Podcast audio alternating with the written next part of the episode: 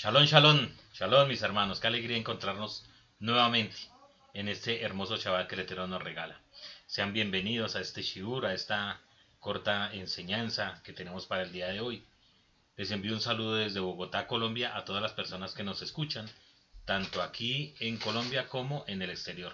Saludamos a nuestros hermanos que se conectan desde Guatemala, Venezuela, Brasil, personas que sabemos que nos están escuchando y eso nos alegra porque sabemos que podemos hacer parte de ese, una, muy pequeña parte de la obra redentora del Eterno. Así es que mis amados, sean bienvenidos. Los invitamos a que nos visiten en nuestras redes sociales que están apareciendo, aparecen en, el, en, en la presentación de este estudio. Y sin dar más preámbulos, vamos a iniciar esta hermosa enseñanza que tenemos para el día de hoy.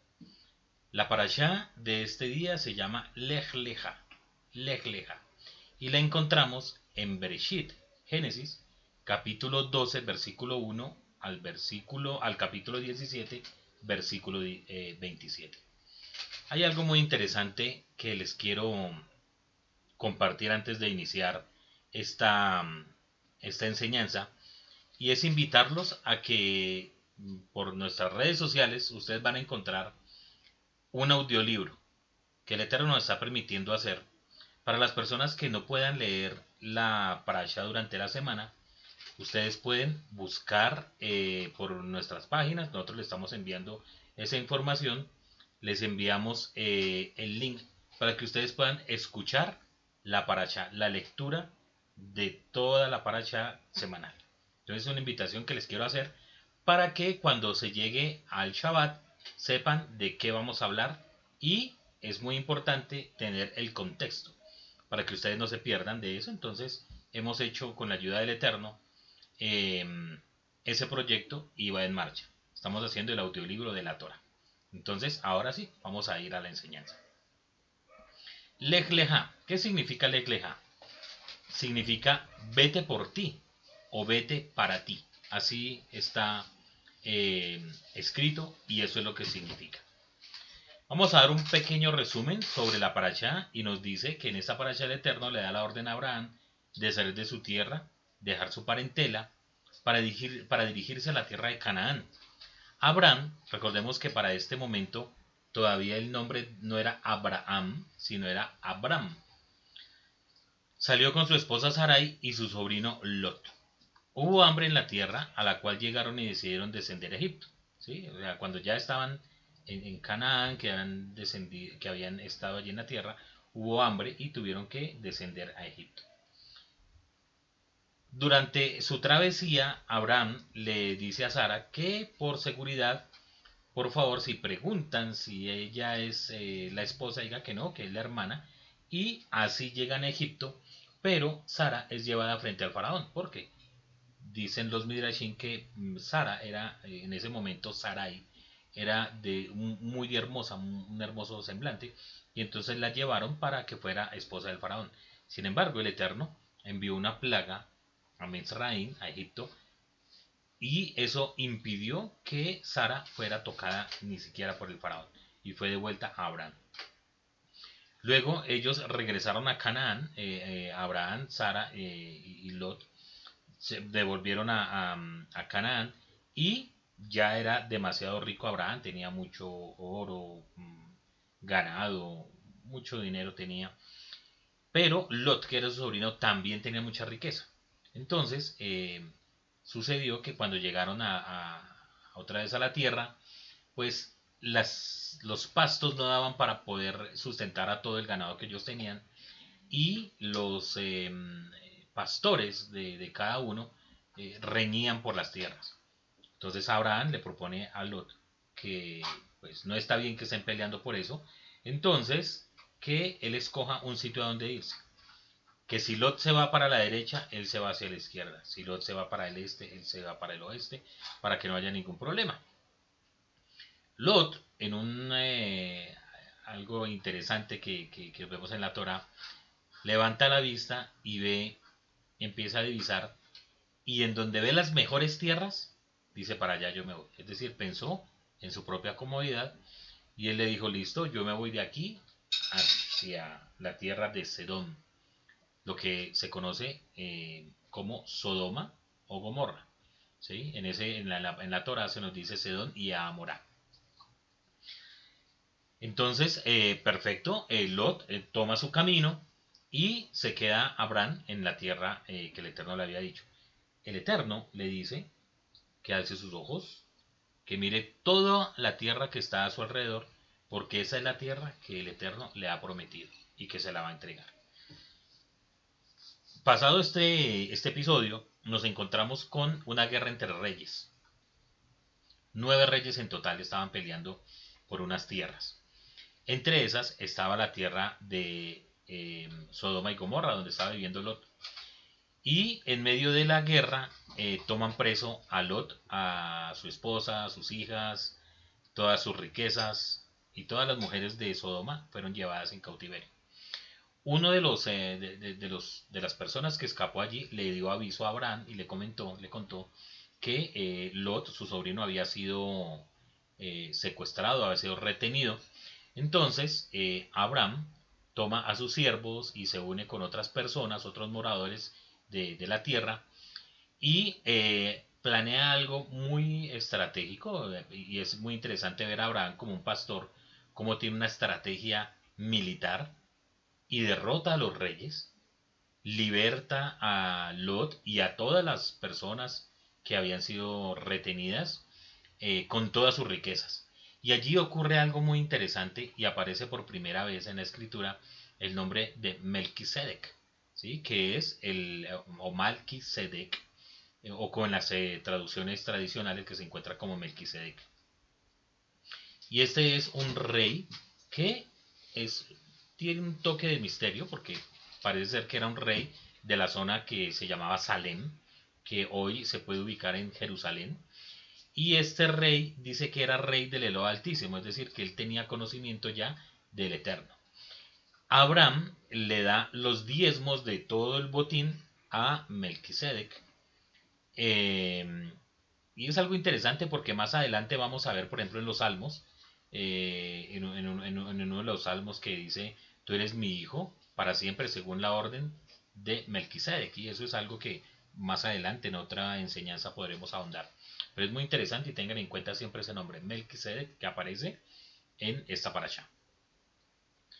Em, finalmente, eh, le ofrecen a Abraham que tome todo el botín de, la, de, lo que se recuperó eh, en, la guerra que tuvieron y eh, Abraham no lo, no lo acepta, solamente pide que se le devuelva comida y lo que gastaron las personas que fueron a la guerra, no más.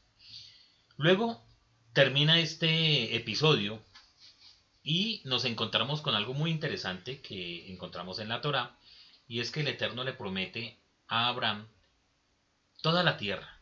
Le dice que mira las estrellas y que si él puede contar las estrellas, entonces la gente podría contar la descendencia de Abraham. Cosa que pues es imposible hacerlo. Pero Abraham entra en, una, mm, en un momento de, de preocupación y es hacia allá, hacia donde quiero que empecemos a mirar y dar desarrollo de toda la, de toda la enseñanza del día de hoy. dice que el Eterno le iba a hacer heredar, toda la tierra, pero Abraham no tenía hijos, no tenía hijos, y ya estaba de edad de 99 años, creo, 90, 99 años, 99 años. En, ese, en ese momento tenía 90 eh, años, o algo antes, eh, como 87 años tenía Abraham cuando recibe la, promesa. Y hay algo muy interesante aquí porque a esa edad, 87, 90, 99, la edad que ustedes quieran poner, pues ya es prácticamente imposible que una pareja de esposos puedan tener hijos. Sin embargo, el Eterno le promete a Abraham un hijo. ¿Por qué? Porque Abraham dice, pues está muy bien que el Eterno me haya prometido toda esta tierra, todo lo que veo acá, pero ¿quién la va a heredar? Porque pues la única persona que yo veo que me puede heredar a mí es el siervo, que parece ser que era Eleazar, em, que era fiel a, Abraham eh, y decía que finalmente él era el único que le podía heredar, pero el Eterno le promete un hijo. Y aquí es donde empiezan todos los relatos, toda la, mm, la maravillosa, eh, los maravillosos regalos, maravillas, mm, prodigios que hace el Eterno en Abraham como el, iniciador de, eh, de Israel. Así es que el Eterno le promete a Abraham que le va a dar un hijo y pasa algo allí muy interesante que es un pacto que se hace y se llama el pacto entre las partes. De ese tema, con la ayuda del Eterno, vamos a hablar al final de la paracha. Solamente como algo para mencionar, porque tiene muchas cosas más grandes. Cuando, em, eh, bueno, eh, continúa la paracha diciéndonos que como Sara, Sarai, la esposa de Abraham, no podía tener hijos, entonces, eh, y la promesa estaba que Abraham iba a tener descendencia, Sara, Sarai, eh, tomó a su eh, sierva, a Agar, la egipcia, y se la entregó a Abraham para que pudiera tener hijos de él y ella los pudiera adoptar. Esto en este momento para el siglo XXI nos parece escandaloso lo que haya sucedido. Para la época que, se estaba viviendo era algo común, ¿sí? Las personas que no podían tener hijos, eh, la mujer le entregaba las siervas y de allí tenían más hijos. Esta era una, una práctica que era muy normal y por eso no nos puede escandalizar y nos debe escandalizar esos temas en, la, en, este siglo XXI. Muy bien, y eh, para terminar se nos dice que el Eterno cambió el nombre de Abraham para Abraham Em, el valor numérico de Hei es 8, eh, que es la letra que se le agrega al nombre de Abraham. Y esto nos demuestra algo muy hermoso que es algo que es sobrenatural, algo que va a pasar con Abraham. ¿sí? El nombre de Abraham finalmente termina em, significando padre de numerosos pueblos.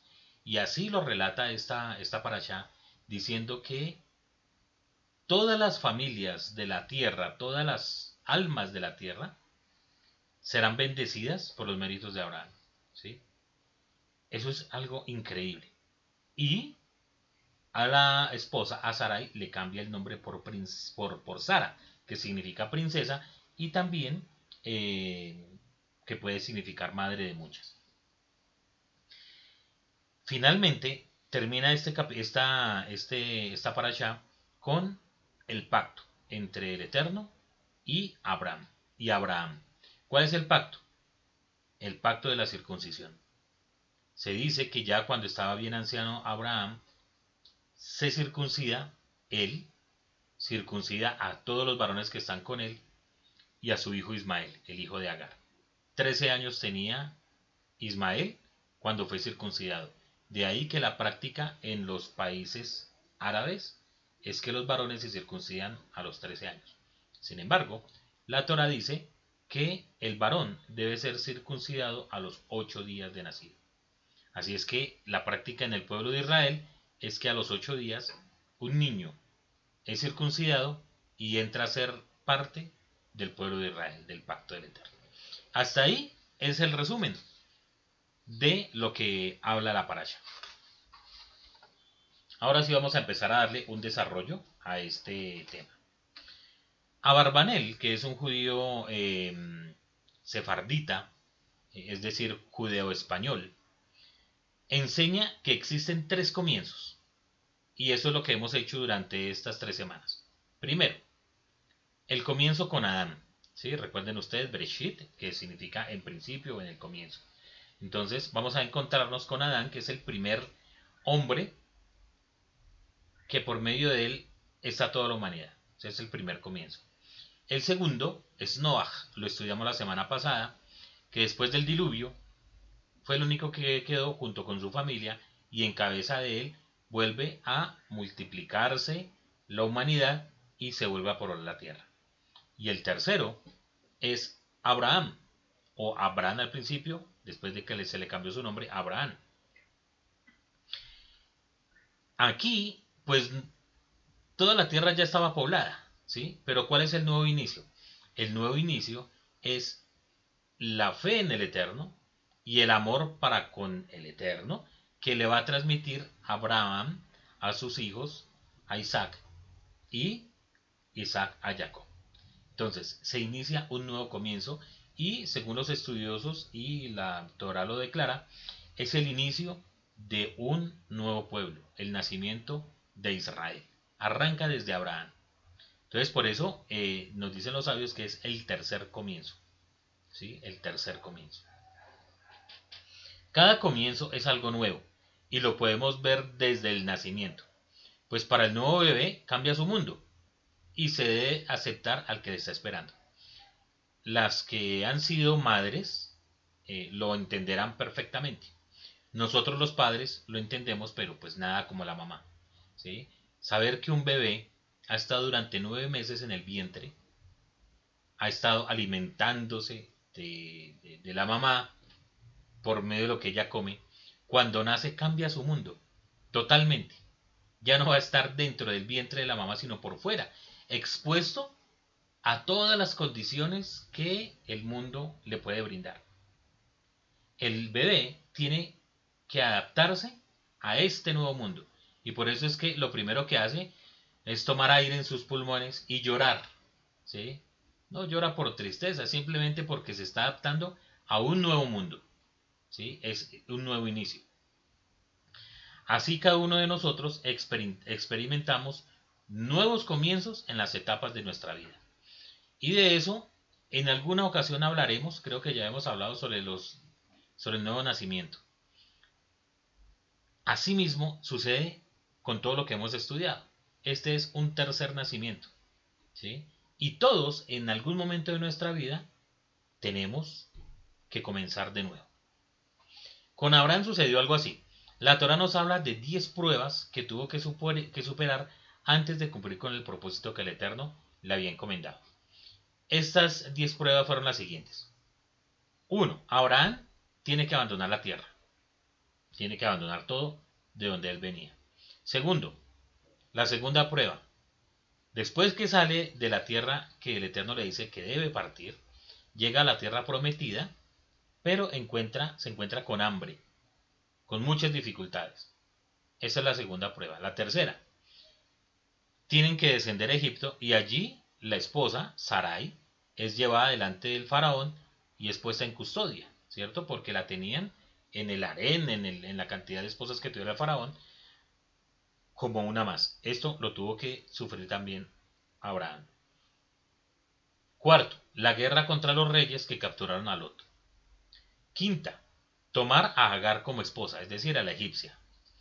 Sexto, la misma de circuncidarse a sí mismo. Para la época eh, de la circuncisión, no es como ahora en el siglo XXI que vamos a, donde el médico o donde el eh, eh, Moel se hace prácticamente que en un quirófano con todos los, requerimientos y se circuncida el niño de 8 años y si es mayor, pues igual en el quirófano se circuncida, se hace el pacto y eh, lo hacen con todas las medidas de seguridad, con anestesia si es necesario, etcétera, etcétera, etcétera.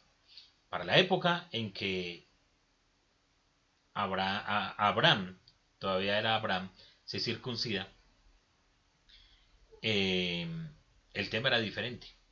¿Por qué? Porque lo hacían con piedras filosas, expuestos realmente a una infección, a muerte, y eso es algo de fe, tremendamente lo que sucede durante toda esta época.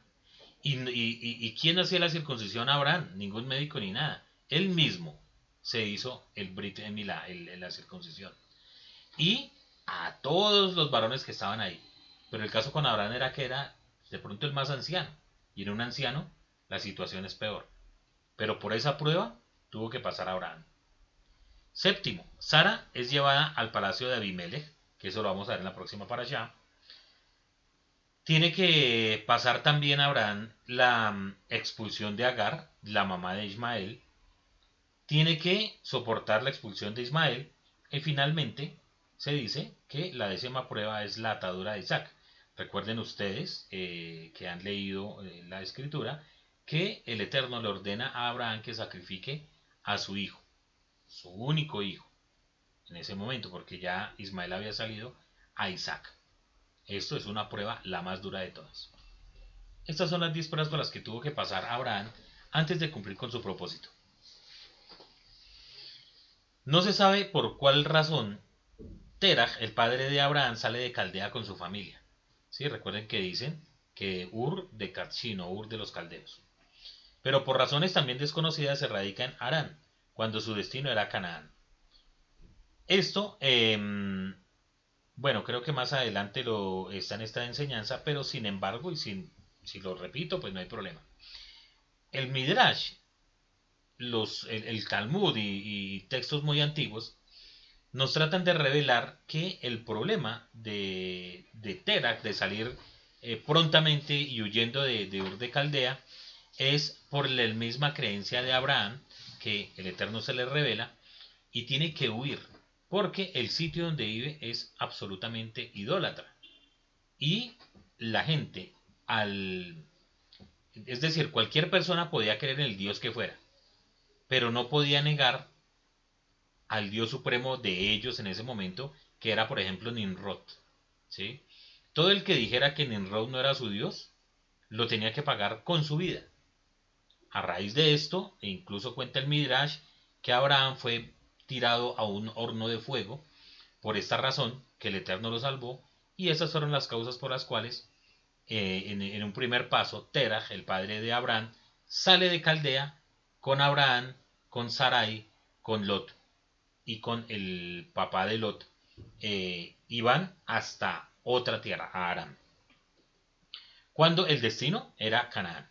Solo cuando muere su padre Terach, recibe el llamado del eterno Abraham. ¿sí?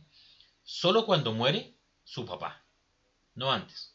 Con el papá él estaba bajo la autoridad de su padre y llegó hasta Arán.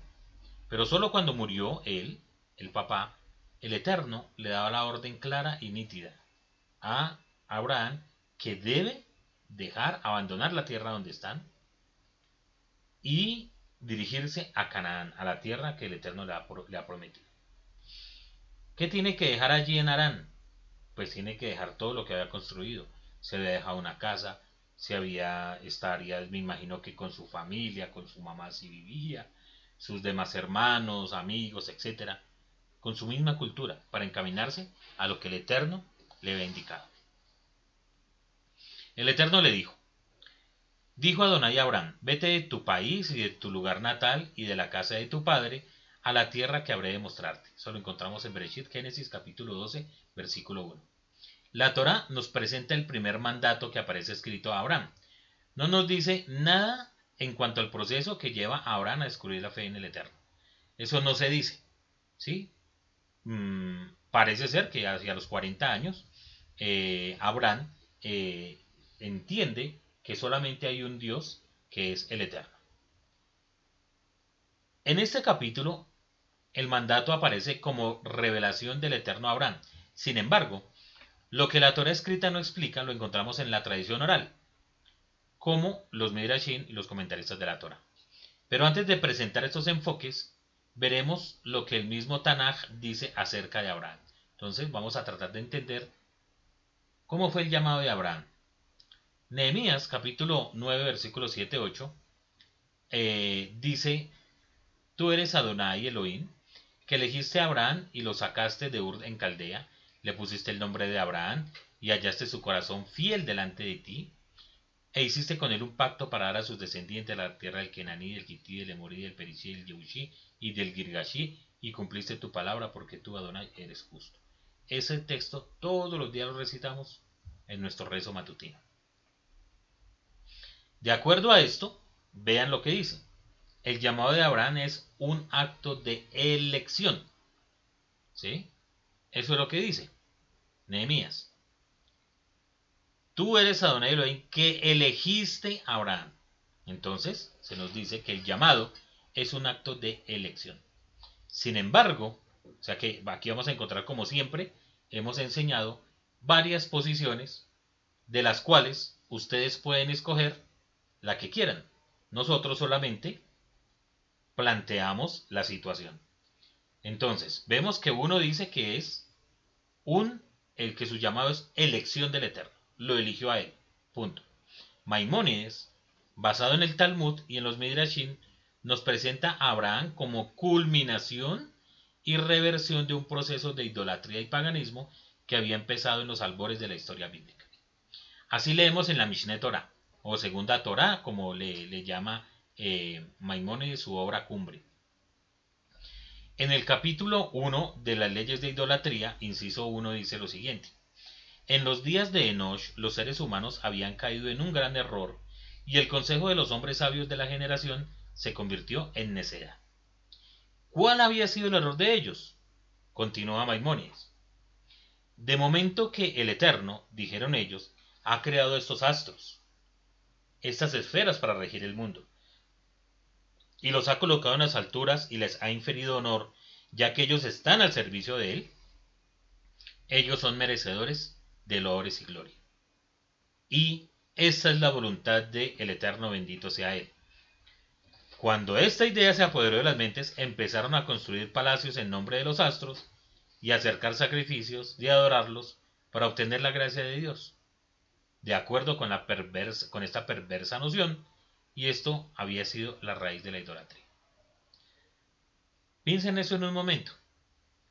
La gente para en, en la generación de Abraham, y pues desde mucho antes, recuerden lo de la torre de Babel, o lo de la ciudad de Babel, ellos, este pueblo, no es que no creyera en el Eterno, sabía quién era, sabían que existía el Eterno.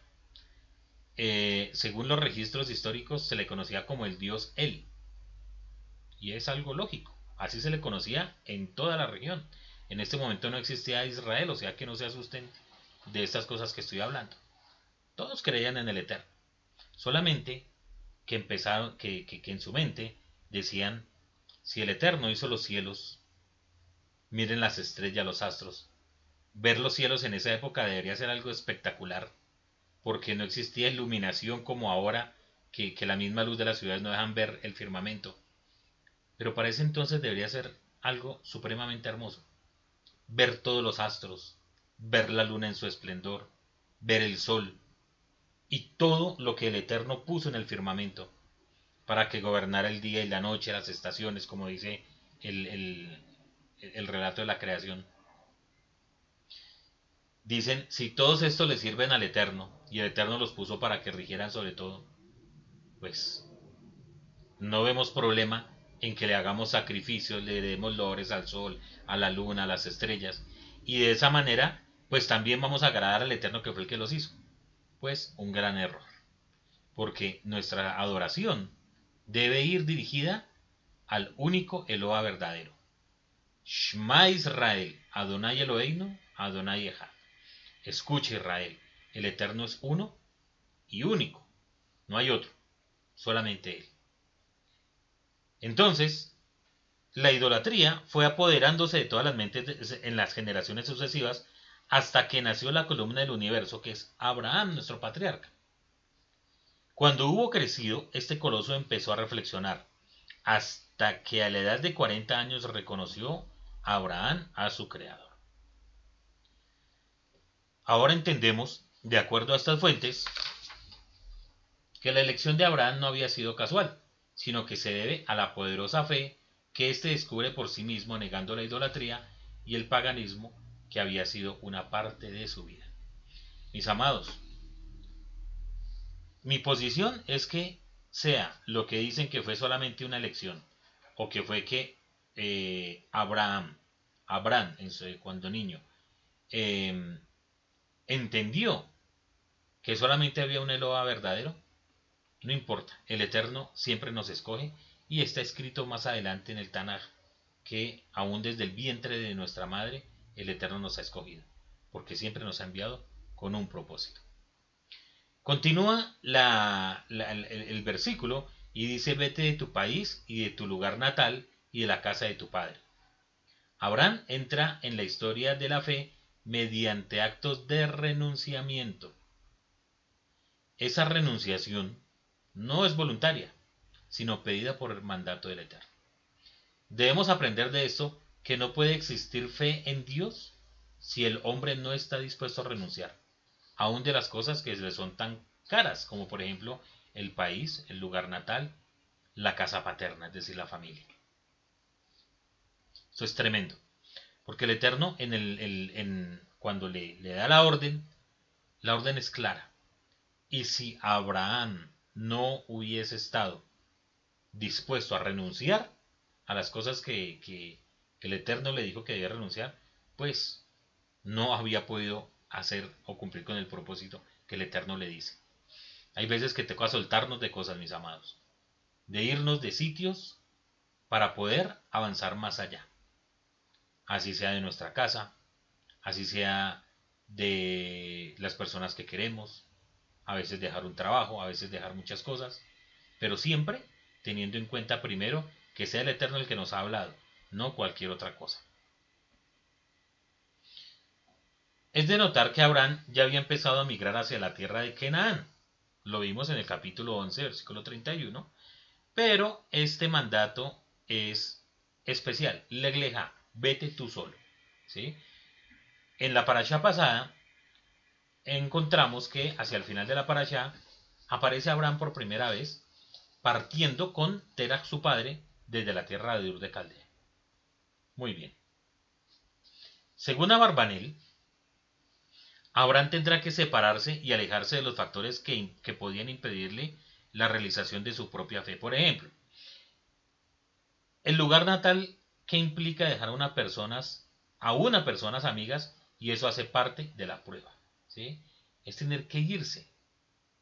Mis amados, uno se acostumbra a las personas y dejar las personas que uno quiere es muy difícil. Pero si es porque el Eterno lo ha ordenado, si es por amor al Eterno, por el servicio a Él, muchas veces tenemos que renunciar a estas cosas, a la comodidad. Es necesario hacerlo, si el Eterno lo ha pedido. Dice que Él debería irse de su país, de su lugar natal, a la tierra que el Eterno le iba a mostrar. Quiere decir que en su viaje Él lo conduciría al lugar que había elegido. Pero tal vez esté insinuando en las palabras que habré de mostrarte que allí se le manifestará el Eterno, ya que es la tierra destinada para la revelación del Eterno y no la tierra donde él había estado viviendo hasta ahora. Podemos entender de la primera prueba a la cual fue sometido nuestro padre Abraham, que se debe encaminar con fe, que se debe encaminar en emuna. Pero, ¿realmente qué es fe? ¿Qué es emuna? El rabino Dani Bengio le escuché la semana pasada y me pareció muy interesante y tomé esta nota, define la emuna de la siguiente manera. Emuna no significa tener fe en lo que crees. Significa ser fiel a algo. Esa es la emuna. Fe no es simplemente decir yo creo con fe verdadera que el Eterno existe y creo todo lo que existe. No es simplemente eso, sino obrar. Saber que en el momento en que yo puedo actuar basado en esa fe, en esa emuna, el Eterno, que el, Él es el primero que es fiel, demanda de mí fidelidad. Si yo soy fiel con el Eterno, las cosas, por más duras que parezcan, siempre van a obrar para bien. Esa es la fe. Serle fiel al Eterno es lo primero. Y sabemos que de esa manera el Eterno nunca va a cambiar. Lo que Él ha prometido lo cumple. El problema somos nosotros, que eso es lo que vamos a hablar ya en un momento. El problema somos nosotros. Es por eso que se dice de Abraham lo siguiente. Por fe, Abraham siendo llamado, obedeció para salir al lugar que recibiría como herencia, y salió sin saber a dónde iba. Eso lo encontramos en la carta a los judíos, capítulo 11, versículo 8, carta a los hebreos, 11.8. Mis amados, estamos viviendo épocas muy difíciles. Estamos, esta generación nos tocó algo difícil, aunque tenemos muchas comodidades. Internet, tenemos medios de comunicación tremendos, el avión, eh, barco, tierra, por donde nos queramos mover. Tenemos muchas ventajas. Estamos viviendo en una generación en donde los valores se están perdiendo donde estamos viviendo cada día cosas que parece que eran impensables. Eh, digamos, cuando yo era niño, que ya han pasado algunos años, eh, era impensable que, las cosas que estamos viviendo ahora los, se, vivieran. Pero a pesar de estos tiempos, es necesario que cuando escuchemos la voz del Eterno, tengamos emuná, creamos que el Eterno es fiel y que nosotros debemos serle fiel al Eterno. Debemos creer, debemos saber que si el Eterno lo dice, es porque es lo mejor para nosotros. ¿sí? Recuerden ustedes que el entender y saber cuál es la voluntad del Eterno no consiste en coger la Biblia y quitar los ojos y poner el dedo donde caiga. Eso no es buscar la voluntad del Eterno. La voluntad del Eterno es buscarlo todos los días en tefilá. Estudiar la Torah de una forma adecuada. Donde el Eterno se pueda revelar. Donde Hashem nos pueda hablar. Ahora, cuando el Eterno le ordena dejar la ciudad, Abraham entiende que debe salir dejando atrás cualquier cosa que impidiera su libre andar. Atrás quedarían los recuerdos, atrás quedaría la familia, atrás quedaría el trabajo, atrás quedaría la cultura, atrás quedarían mil cosas. Asimismo, nosotros debemos avanzar hacia el propósito que el Eterno tiene para nosotros. No podemos permitir que los recuerdos buenos o malos, las experiencias buenas o malas, nuestra familia, las influencias, etc., nos impidan mirar hacia adelante debemos, sabemos que nadie excepto el Eterno conoce el futuro. Nadie nos puede prometer que si salimos de X o Y lugar nos va a ir bien. No. Nadie tiene esa capacidad. Solamente el Eterno. Es por esto que siempre todo lo que hagamos, todo lo que hacemos, debe ser movido por la fe independiente a como la entendamos en su, eh, o sea, es, la fe en el sentido más básico, debemos actuar por fe, creyendo que el Eterno es el que tiene control y que es el que nos va a deparar las mejores cosas para nuestra vida. El Eterno nunca va a querer que nosotros eh, suframos pérdidas o que nos hagamos daño. La semana pasada les decía que el, Eterno decide acabar con el mundo porque el hombre decidió acabar con el hombre, con su mayor creación. Eso es lo que le duele al Eterno. El Eterno no quiere que nosotros nos hagamos daño. Recuerden que en Matillahu eh, el Rebe nos enseña que qué padre, si su hijo le pide pan, le va a dar una piedra. No. El Eterno quiere lo mejor para nosotros. El Eterno no nos quiere hacer daño. El Eterno nos pasa por pruebas para que podamos ser edificados, para que crezcamos como seres humanos. Los que tenemos hijos, desde pequeños hasta grandes, sabemos que hay veces que hay que dejarlos andar solos, que hay que exigirles ciertas cosas, porque si no estaríamos creando algo que no va a servir para el futuro para nada. Entonces les ponemos responsabilidades, les ponemos que pasen pruebas, que sufran de alguna manera, pero no es porque nosotros queramos verlos sufrir, es porque necesitan aprender, como nuestros padres hicieron con nosotros, como los abuelos hicieron con nuestros padres, y así de generación en generación. De esta manera, el Eterno nos va a pasar por pruebas, pero tenemos que tener la confianza en Él, de que todas las pruebas que superemos, va a llegar otra y otra, pero esto es para nuestro propio crecimiento y edificación.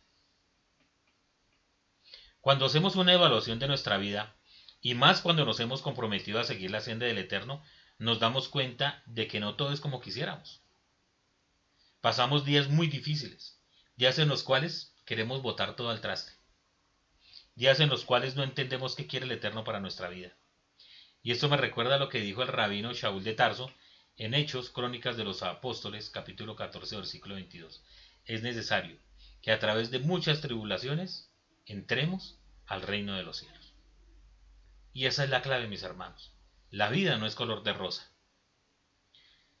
Yo sé que en este momento muchas de las personas que nos están viendo han, han, sufrido pérdidas, tanto con, por la pandemia como por, por muchas cosas. Todos los días abrimos los diarios y encontramos muertos, desolación, tristeza. Miren hace dos días lo que sucedió en Bogotá, una persona muere por, porque le van a robar un celular. lo matan en una estación de, de, de Transmilenio. ¿Qué puede pensar la familia de esta gente? Sé que las personas que me están mirando han perdido familiares durante este tiempo. Hogares destruidos, trabajos perdidos, enfermedades que salen. Algunos se curan, otros no. Unos decretos buenos, otros no tan buenos. Mis hermanos, mis queridos amigos que ustedes que me escuchan allá. Legleja. Es el momento de que todas estas cosas las pongamos hacia atrás. Que hagamos lo que el Eterno dice que debemos hacer. Mirar hacia adelante. Pero tú solo. Porque tú solo lo puedes hacer. Tenemos que dejar atrás todas esas cargas que llevamos arrastrando en nuestra vida día a día y que no nos deja avanzar. Muchas veces queremos dar un paso de fe, buscar un nuevo empleo, buscar un nuevo trabajo, buscar un nuevo proyecto. Y nos ponemos a pensar en lo que fue. Y ahí nos quedamos, nos estancamos. Pues el Eterno nos dice por medio de esta parasha, legleja, vete por ti. Porque mis amados, lo que no hagas por ti, no lo va a hacer nadie. Solamente el Eterno. Mis amados, el Eterno te ha dicho, legleja, ve hacia adelante, por ti mismo, para que le sirvas a Él. Si estás en un nuevo proyecto, legleja. Si estás buscando una nueva oportunidad de trabajo, legleja. Si tienes que dejar atrás los recuerdos de las personas que nos dejaron durante todo este tiempo, legleja. A todos mis hermanos les digo, legleja.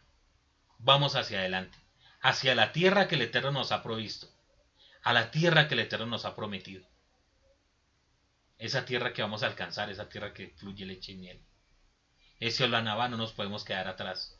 No podemos estar arrastrando nuestra vida con un poco de penurias y un poco de, de, fracasos que nos va a llevar solamente a más fracasos. Esta paracha es hermosa porque es un nuevo nacimiento. Es un nuevo inicio el que debemos dar el día de hoy. Quiero ir terminando esta enseñanza con lo que sucede en el capítulo 15 de Bereshit de nuestra enseñanza del día de hoy. Dice que el Eterno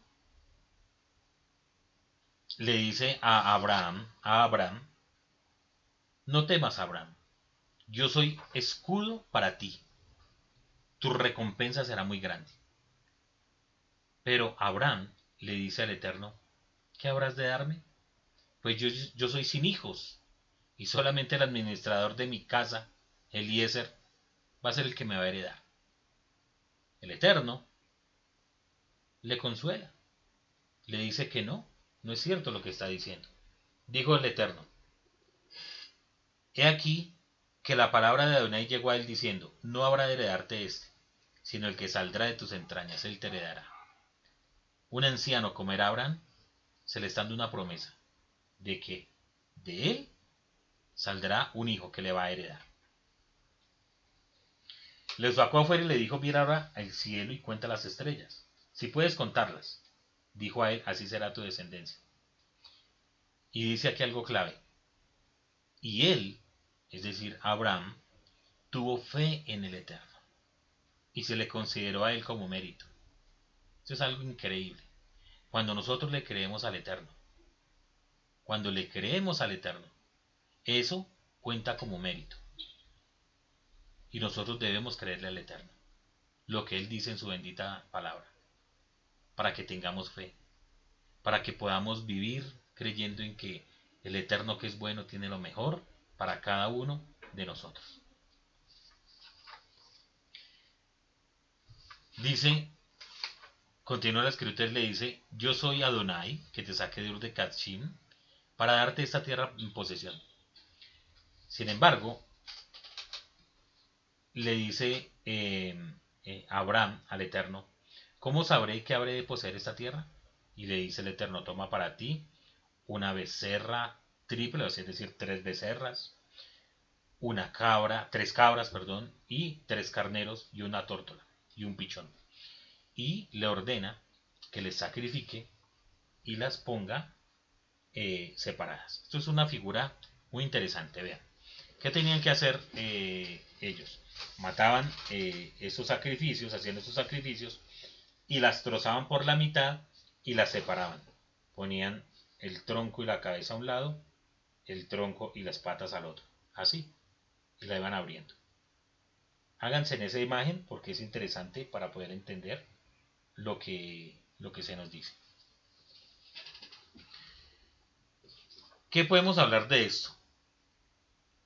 Hay unos conceptos eh, de este tema que se llama Berit Ben Avetarin, que significa el em, pacto entre las partes, así se llama. ¿sí? Entonces, vamos a ver que hay por lo menos dos interpretaciones con respecto a esto que significa. La primera es que em,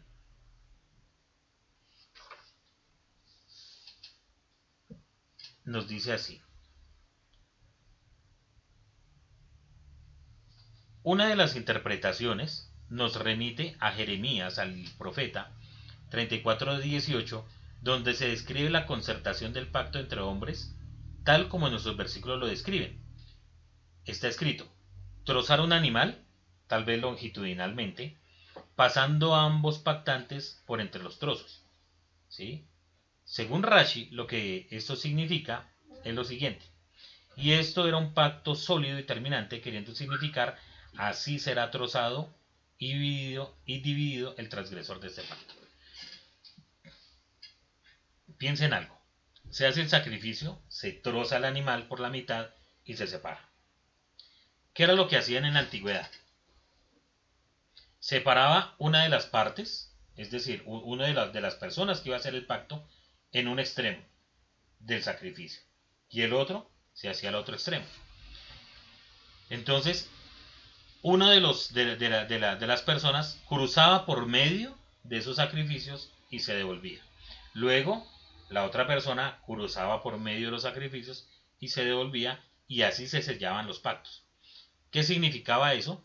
Que así como veían que estaban las, las partes, así quedaría la persona que invalidara ese pacto. Piensen ustedes la gran responsabilidad y cómo eran los pactos de antes. No es como ahora que se hace un pacto y a los 10 minutos ya nos olvidamos que el pacto se hizo. No, este pacto era supremamente delicado. Pero hay otra opinión, la opinión de Carneor que sugiere que la intención era la siguiente.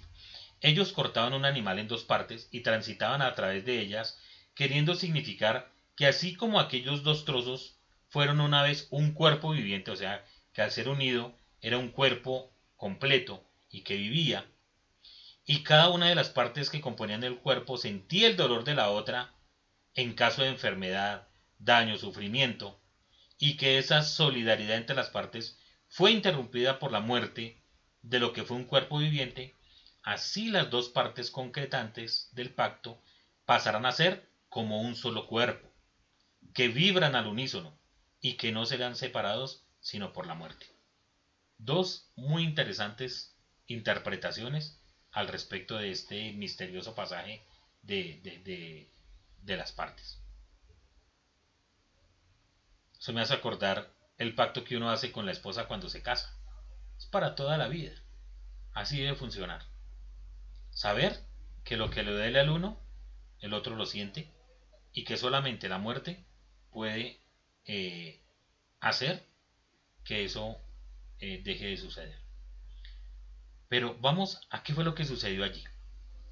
Dice que efectivamente Abraham partió los animales, excepto las aves. Las partió y las puso de lado y lado. Imagínense ustedes un momento esa situación. Tres becerros, tres cabras, eh, nos dice tres carneros, una tórtola y un pichón. Toda esa cantidad de, sangre de sacrificio que hubo allí, puesta allí, Y algo sucedió, que Abraham hizo su parte, trozó los animales, los puso allí, pero la otra persona que iba a concretar con él el pacto no apareció. Y se pasó la tarde. El sol era sofocante. Las aves venían a comerse el sacrificio. Ahora tuvo que salir a espantarlos, a tratar de dejar todo esto allí limpio, libre. Dice que cayó el sol. Y cuando cayó el sol, dice que sucedieron cuatro cosas. Primero, que el sol llegó a su caso, que hubo un profundo sopor que abatió a Abraham, que hubo un pavor y hubo una oscuridad. Mis amados, ¿cuántas veces nos hemos sentido como le pasó a Abraham? Que sentimos que nos viene la oscuridad, que el sol se oculta para nuestra vida, que empezamos a sentir sopor. ¿Saben qué es el sopor? Que no nos, no nos hallamos, no sabemos ni qué hacer ni para dónde andar. Y entra pavor a nuestra vida, porque no tenemos un horizonte claro hacia dónde avanzar. Y una oscuridad. Pero miren, durante todo este tiempo, ¿qué hizo Abraham? Antes de llegar a esto, ahuyentar las aves rapaces. Esas aves rapaces son todos los impedimentos que nos llegan a la vida cada vez que nosotros queremos avanzar por algún propósito que el Eterno nos ha dado, por algún sueño que queremos realizar. Siempre van a estar los rapaces, la gente que le va a desanimar, la gente que le dice no, no haga eso, no, usted no puede, no, quédese aquí porque si usted no se queda aquí va a fracasar. Siempre va a haber esa clase de personas. Siempre va a haber esa clase de pruebas. Abraham no se quedó esperando a que los aves rapaces se comieran los sacrificios. No, Abraham actuó y las ahuyentó. Pero sucedió que le llegó la noche, le llegó el sopor, le llegó, le llegó el, pavor, la oscuridad, y finalmente dice que cayó como muerto, como dormido. Y es allí donde aparece el Eterno. Es allí donde aparece nuestro Padre Celestial, haciendo Él el pacto. Dice la Escritura que el Eterno le dice y le cuenta todo lo que va a suceder con Israel, el tiempo que va a pasar de esclavitud en Egipto, en la tierra de Misraín, pero le da la promesa de que Abraham va a morir en Shalom con sus antepasados. Y hay algo más interesante aquí. Dice el versículo 17, cuando el sol ya se hubo puesto, o sea, ya estaba todo oscuro, sobrevino una densa oscuridad. Y aquí un horno humeante y una antorcha de fuego que pasaba entre estos trozos. Para allá y para acá. En aquel día concertó Adonai con Abraham un pacto diciendo, Mis amados, no hagas pactos con el Eterno. Porque si tú haces el pacto, tú vas a fallar. Porque somos seres humanos, que siempre fallamos. Y siempre le fallamos al Eterno. El Eterno hizo el pacto. ¿Recuerdan el pacto con Noah? El Eterno lo puso en el cielo, el arco de colores, el arco iris. Para que cuando lo veamos, recordemos que el Eterno no va a destruir nuevamente la tierra por el diluvio, por aguas. Y ese pacto aún persiste y aún lo vemos y nos acordamos de él. Y luego el Eterno hace este pacto con Abraham. Él lo hace, porque el Eterno sabe que si Abraham pasa por medio de esas partes, él se va a comprometer, pero Abraham va a fallar, como todos fallamos. Es aquí donde, donde tiene validez los pactos que el Eterno ha hecho, porque el Eterno los hace y Él no cambia, Él no falla, Él no dice mentiras, Él no es hombre para mentir, ni hijo de hombre para arrepentirse, dice la Escritura. Es por eso que nosotros nos podemos acoger a esos pactos, a esa antorcha que va de lado a lado, que hizo el pacto por nosotros, y que por medio de Abraham somos, hacemos parte de ese Israel al cual el Eterno, el cual el Eterno nos prometió. Mis amados, para terminar, nuestra vida en el Eterno es un continuo aprendizaje y después de cada prueba vendrá alguna más fuerte. Pero tenemos la confianza de que el Eterno no nos dará una prueba que no podamos soportar. El Eterno, nuestro Loa, es bueno y es misericordioso. Quiero hacer una oración por ti. Para las personas que me están escuchando y están pasando por alguna dificultad en este día. Si voy, voy a orar. Padre, en el nombre de nuestro Rey y Santo Maestro, yo te doy muchas gracias, Señor amado, por las personas que me están viendo en este momento, Señor.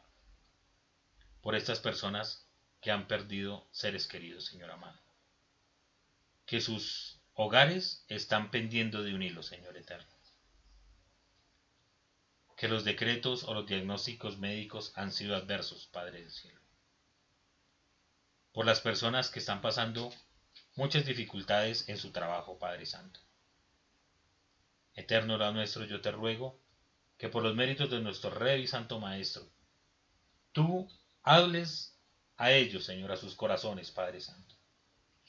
Y como está en esta allá, legleja, que se puedan mover hacia adelante, Señor. Por el bien de cada uno de ellos, Señor Eterno. Que no se queden atrás. Señor, ya que han puesto su mano en la mies, que sigan avanzando y no que se vuelvan, Padre Santo. Yo te ruego por cada una de estas personas, para que seas tú fortaleciéndoles, que seas tú ayudándoles, hablando a su corazón, enviándoles consuelo, Señor amado, enviando ese aceite, Señor, esa rúa que consuela, que, que alivia, que sana, Padre Santo, tanto el alma como el cuerpo, Señor eterno. Yo te ruego ahora, en este momento, Señor, por las personas que están con enfermedades, Padre, que seas tú sanándolas, Padre Santo, y dándoles un nuevo inicio, un nuevo nacimiento, Padre Santo. Todas las personas que están con enfermedad de cáncer, de esta COVID-19, de, de enfermedades que para nosotros son imposibles de curar, Señor Eterno, que tú envíes tu sanación a ellos. Por las familias que están a punto de desbaratarse, Señor, que tú envíes unión, Señor Eterno. Que haya allí varones y mujeres como lo era Aarón que buscaban la paz y la reconciliación entre las parejas, Padre Santo. Que seas tú dando el sustento a las personas que están pasando malos días y malos ratos por tema laboral. Señor, y así por cada una de las necesidades que hay en este momento en las personas que nos escuchan y nos ven, Padre del Cielo, que seas tú obrando conforme sea su necesidad, pero conforme sea tu voluntad, Santo de Israel. Yo te ruego, Señor, que tú les animas, que tú les fortalezcas, que tú les guardes y les saques adelante, Señor, y les lleves a la tierra de promisión. En el nombre de nuestro Rey y Santo Maestro, Yeshua Mashiach. Amén, amén. Amén. Shabbat Shalom. Los quiero mucho. Que sean bendecidos.